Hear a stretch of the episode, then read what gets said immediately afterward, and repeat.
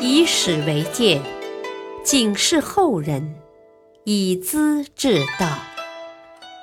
品读《资治通鉴》，启迪心智。原著司马光，播讲汉乐。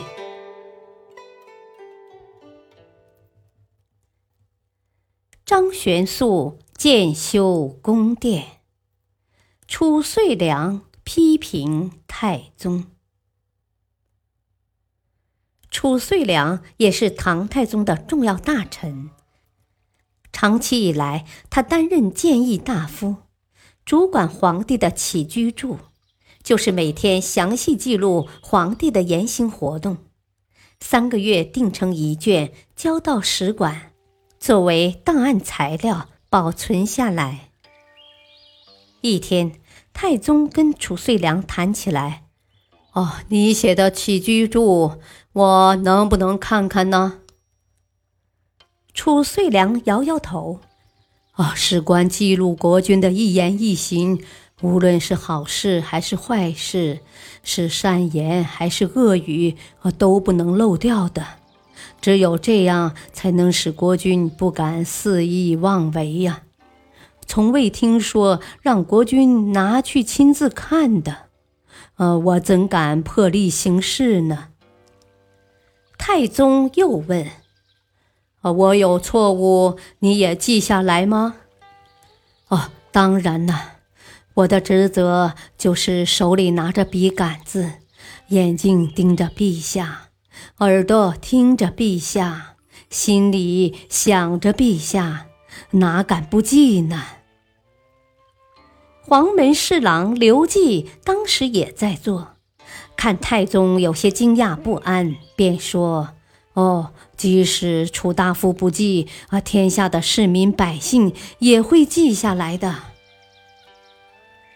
太宗这才回过神儿来，哦哦哦，是的，是的。褚遂良看到太宗把一些年幼的皇子放到外地，有的当都督，有的当刺史，便提出意见。哦，汉宣帝说过，只有老练能干的大臣才能帮我治好天下。皇子是些小孩，懂得什么政治啊？不如留在京师，请师傅讲授经书。人长大了，啊，再去当官也不迟啊。太宗马上接受意见。闲谈中。太宗问起楚大夫，大顺制造漆器，反对的有十多人，纷纷上书。我看这是小题大做，你是怎么看的？楚遂良面色严肃地说：“哦，奢侈是国家危亡的根源呐。先用漆器不能满足，还要用金银器呢。”作为忠臣，爱护君主，要防微杜渐。事情刚一冒头，就得提醒。如果事情闹大了，不可收拾啊，还有什么好说呢？太宗很受启发，深深的感叹：“呵呵，你说的真好啊！我若有过失，你也要及时的提醒。”我看前代有些巨见是非的帝王，对付臣下的办法就是混和骗。一会儿呢说这事已经过去了，下不为例；一会儿啊又说早先做的决定不能改，那都是挡箭牌。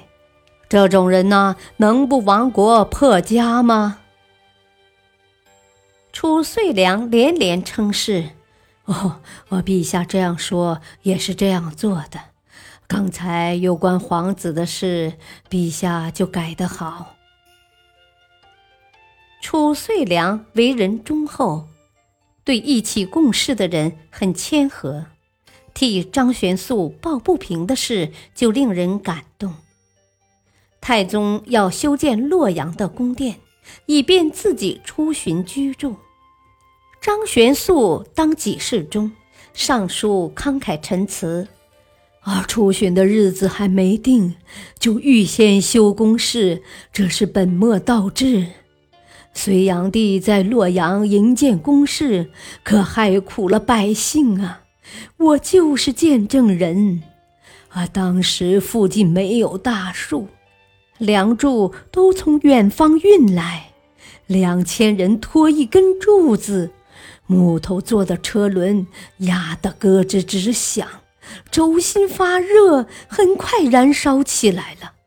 改用铁轴，可拖不到几里路，轮子又碾破了，怎么办？几百人抬着许多轮子跟在后头，坏了立即换。从早到晚，汗如雨下呀，才走二三十里。估算一根柱子到洛阳要几十万个人工，其余的材料也就可想而知了。陛下打败王世充，憎恶隋炀帝奢侈害人，看到那些宏伟的宫殿就心烦，下令拆毁，材料送给老百姓，做得很对呀。可不到十年，竟要重新修，昨天的错误，今天就重复啊！到底为什么呀？还有，朝廷的财力比隋朝又如何呢？隋文帝勤俭节约，粮食堆满仓库，足够全国吃上五十年的。现在呢，逼着体力没有恢复的老百姓。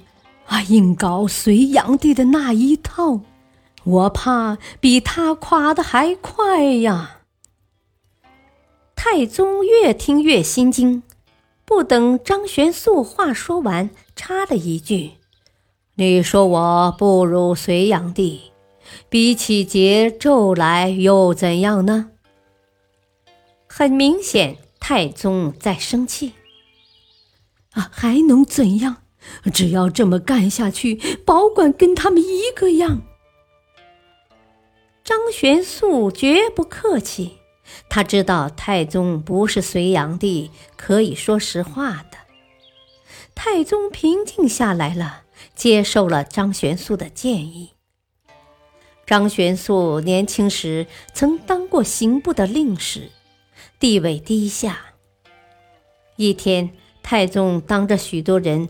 忽然问到张玄素：“你在隋朝当的什么官呢？”“哦，呃，县尉。”张玄素说：“在当县尉以前呢？”太宗又问：“哦，嗯，留外。”玄素如实回答：“原来隋唐的官制分品流级别。”县尉的品流很低，令史比县尉更小，连最低级也排不上。俗话叫做“不入流”。你在哪个部门呢？太宗硬是问到底。张玄素觉得受了奚落，脸上无光，很难为情，没有回答。出殿时摇摇晃晃，面如死灰。褚遂良看在眼里，很难受。他不明白皇帝为什么这样问。第二天，他上书批评：“哦，君主对臣子有礼节，臣子才会尽心竭力，啊，不可以任意捉弄。张玄素出身固然低微。”陛下看中他的才能，擢升到三品官阶，左右庶子，辅佐太子，责任重大呀。如今当着满朝文武追问他的出身地位，啊，太叫人难堪了。他若情绪抑郁，心中痛苦，还能尽忠死义吗？再说，人的威信垮了。能抬得起头吗？太宗样样的，面有愧色。哦，我也后悔啊，不该这么追问的。你算能看透我的心思啊！不久，把张玄素升为银青光禄大夫，代行左庶子的职位，也算是一种补偿吧。褚遂良后来当了宰相，唐太宗死后，高宗即位，他是顾命大臣。高宗要立武昭仪为皇后，褚遂良坚决不同意。高宗征求李绩的意见，李绩却说：“啊，这是陛下的家事，何必多问外人？”武昭仪便当上了皇后。他非常仇恨褚遂良，便跟一帮奸人诬害他谋反，贬逐到南方遥远的爱州（今越南中部清化一带）去了。褚遂良最后竟病死在贬所。这位武皇后就是著名的武则天。感谢收听。下期播讲：文德皇后贺魏征，太宗搭台望昭陵。敬请收听，再会。